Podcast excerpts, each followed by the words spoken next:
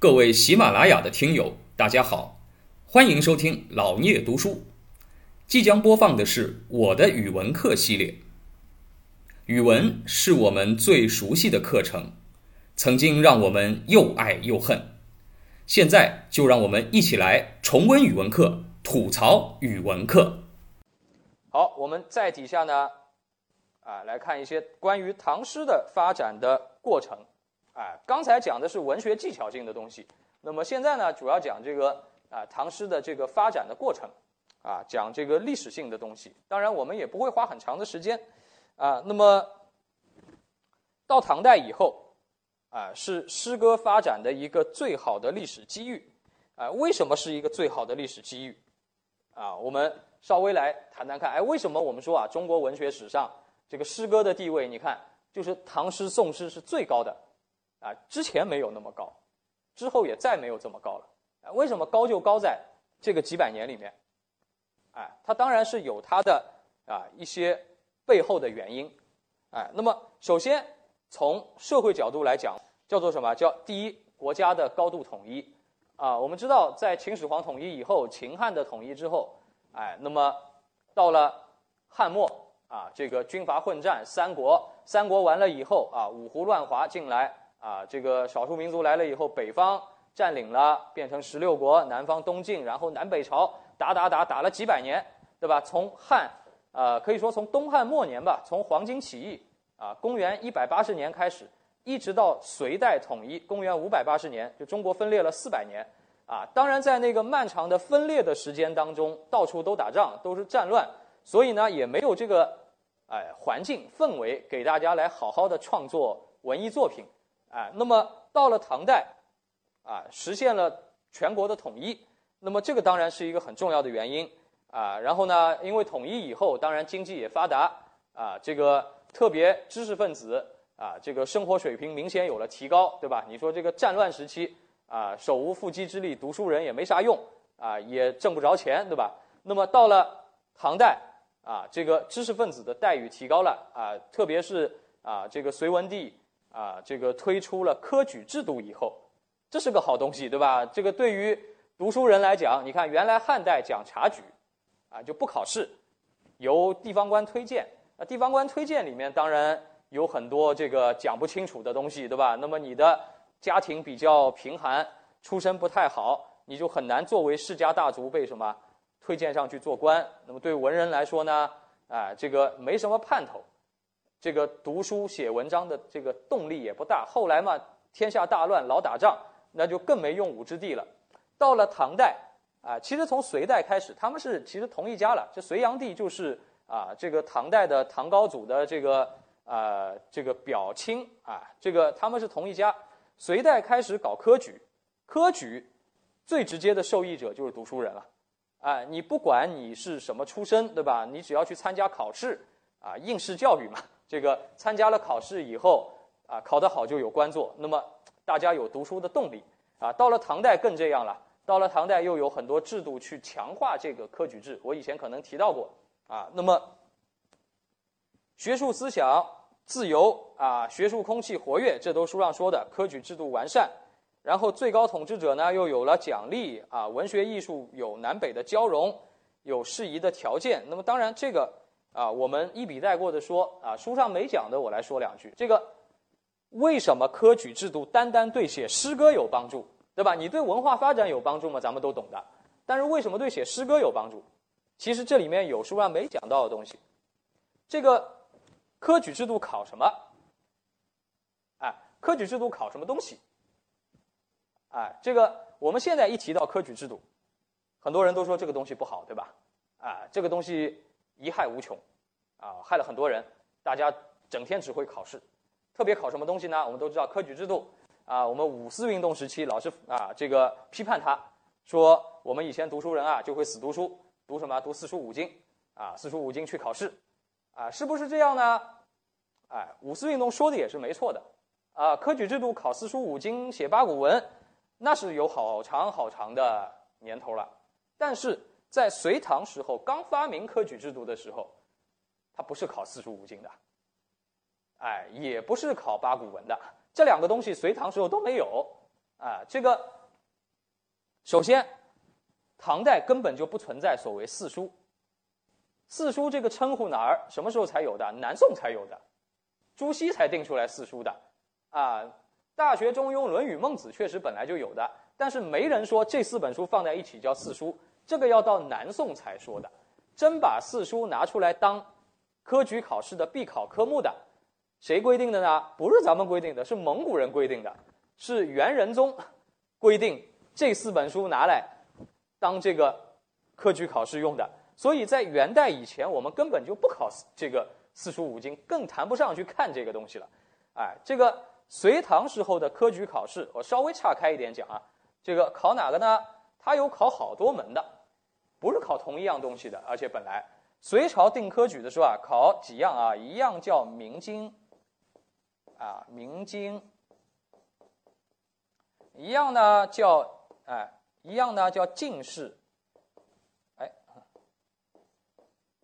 一样叫进士。其实还有还有很多啊，这两样最重要。然后呢，可能啊还有明法、明算，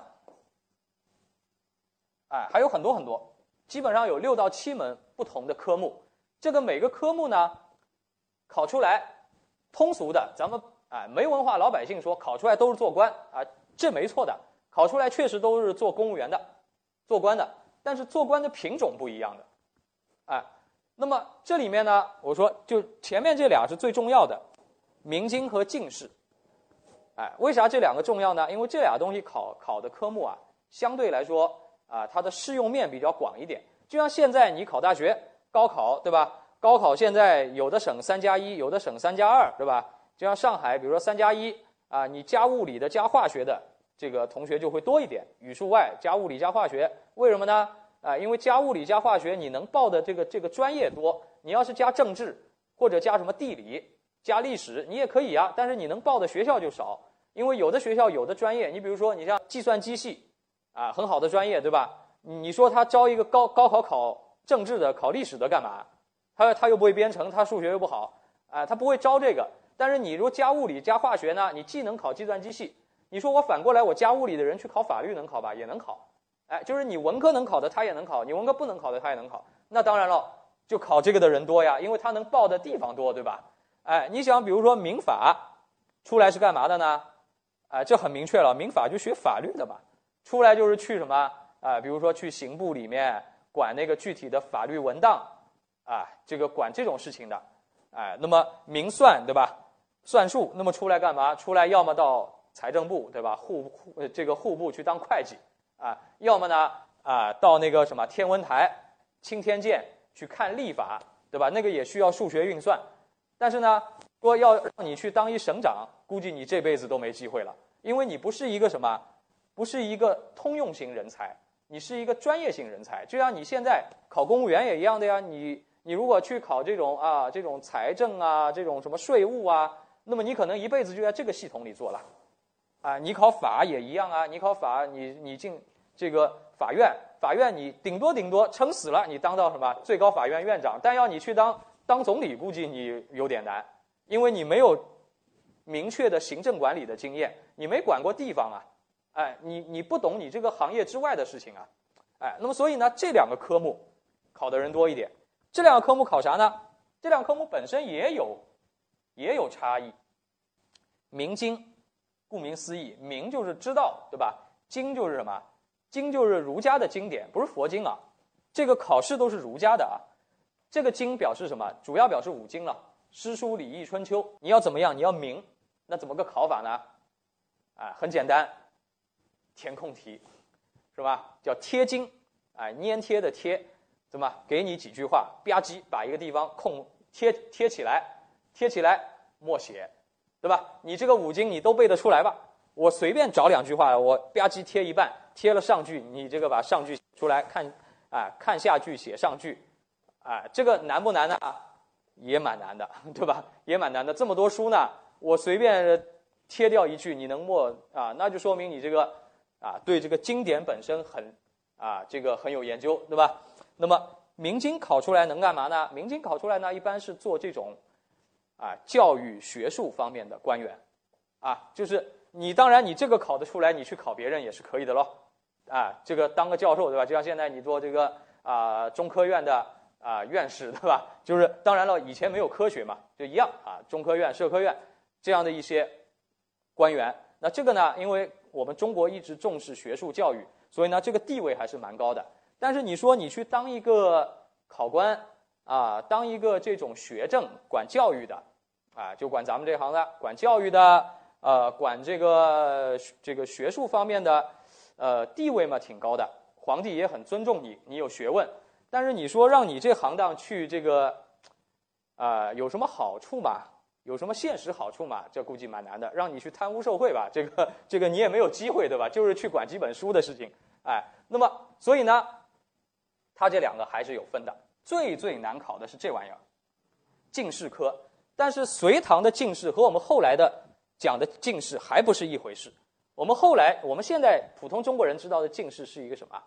好像是个学位一样，就你考出来叫进士，那个是明朝以后才有的。以前这个进士呢，不是一个学位，是个科目，它是一门课。进士，进是进入，士是什么？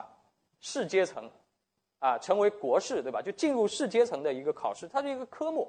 那么这个东西是干什么的呢？这个东西怎么考法呢？这个东西它考，考策论。我们要策论，策论策就是什么？出谋划策，论呢，谈论问题，对吧？议论，哎，那写什么呢？比如说，我给你随便出个策论的题目啊。假如有一天啊，你当这个江苏省的省长啊，这个淮河发生水灾，你该怎么办？对吧？哎，其实现在也有，现在公务员考试这个叫申论，对吧？哎，就是叫你给你一点具体的，哎，这个题目，一个具体的事件。叫你来分析，哎，那么当然喽，我们现在叫做通讯发达了，你要考公务员还有个辅导班，你就没当过官，人家教你这个申论怎么写，看看范文你背出来，对吧？你也会写了。古代没这么多辅导机构啊，那你说人家这个啊，这个乡下孩子啊，放牛的书倒读了不少，但是你让他写一策论，他也不知道怎么写，他又没当过官，也没治理过一个地方，你让他怎么写，对吧？那绝大多数的年轻人去考官的都不会写，说穿了都不会写，谁也没当过官呀。这个具体的啊，你说发生灾难，我当然知道要赈灾。那要赈灾，你没读过书的人也知道赈灾，赈灾花多少钱？钱从哪里来？税收每年多少？要问中央要多少，对吧？多少国税，多少地税？你让你现在你去考公务员，不给你准备一点，让让让你直接写，你也是瞎写。哎，古代更这样，都是瞎写。那么都是瞎写的前提下，比谁写的好呢？那你还是得有排名，对吧？看什么呢？也不看你这个论论的有多好了，大家都纸上谈兵。很简单，因为考官也是知识分子，看你的文笔好不好。哎，就是你都是纸上谈兵，你说的这个吧，不一定真能解决问题。但是呢，你这文章写的逻辑性很强，或者呢，哎，这个文笔很优美，哎。就觉得你这孩子比较聪明，对吧？比较上比比较上道，至少智商还比较高啊。然然后以后让你实践实践吧，说不定你也能够啊有所作为。哎，那么这个时候大家考进士就得去练文笔。那么练文笔什么东西最好呢？哎，最精炼的一种文笔就写诗了，写诗歌对练文笔最好。所以很简单，为什么唐诗最好？也是应试教育出来的呀。哎，所以咱们现在说应试教育不好呢，也不一定。应试教育跟素质教育本来就不是对立的，没有唐朝的这种科举考试的啊这样的压力，也没那么多伟啊没那么多伟大的诗人出来。有很多诗人也就是考了 n 次官都考不上，结果嘛，写诗的本事倒是从小锻炼出来了，他也能能靠那个为生了。哎，所以其实就像我讲的，有的时候就是价值的回归吧。你看现在啊，我小时候。没多少孩子会乐器，对吧？因为那时候住房条件也差，生活水平也低，谁家里能整个钢琴在那儿，对吧？啊，后来吧，到了九零后啊，零零后，很多小孩呢开始弹钢琴，外面那么多培训班，让孩子去考级，有的孩子很厌恶，还得去考，对吧？那么苦，哎，但是慢慢的呢，你看啊，原来考级为什么要考级啊？因为考到证书能什么？考试能加分，考高中啊，考啥能够给你加个分。现在能加吧？现在加不了了，为什么？因为家家都会，家家都有这个证，于是这个证本身呢也就不值钱了。所以呢，慢慢的你会发现，今后的孩子啊，哎，慢慢的他也不重视那张证书了，连家长也不重视，因为这证书没用了，高考加不了分的。哎，到慢慢的会变成一种技能的培养，啊，就一开始走了一条错的路，要走着走着走着，他又走回来了，啊，走到一个提升全民素质的这样的一个历程当中来了。所以历史的发展也很有意思的，哎，那么看到唐朝其实有句话叫做什么呢？叫做五十少进士，三十老明经，什么意思啊？三十岁考上明经算老的。为什么呢？因为明经是死记硬背啊，越小记性越好。你最好啊，十来岁就就去考，啊，小孩子记忆力比大人好，对吧？所以呢，明经而且考的人不多，能考上到三十岁还考不上，就是老明经了，啊，没啥指望了。进士因为热门，大家都去考，五十岁能考上还算年轻的，还算啊青年骨干干部，对吧？这个能考上进士不容易的。啊，这是唐代的科举啊。时间关系，我们后来明清的科举以后讲到明清文学再讲，其实跟唐代有很大很大的不一样。所以我们有的时候不要很武断的说科举考试就是写八股文，科举考试就是干嘛干嘛。其实科举考试考了多少年？从哎公元五百九十年啊，这个隋文帝开皇年间开始考科举，一直考到一九零五年，慈禧太后废除科举，中间考了。一千三百年的科举，一千三百年里面，这个科举本身变化也很大的。你不要以为这个从头到尾都考的一模一样的，哎，所以我们要批判一个东西吧，你得先懂，否则呢，你这个批判就显得比较的幼稚，哎。感谢您的聆听，如果您有任何问题想与主播交流，请在评论区留言。欢迎订阅本专辑，期待下集再见。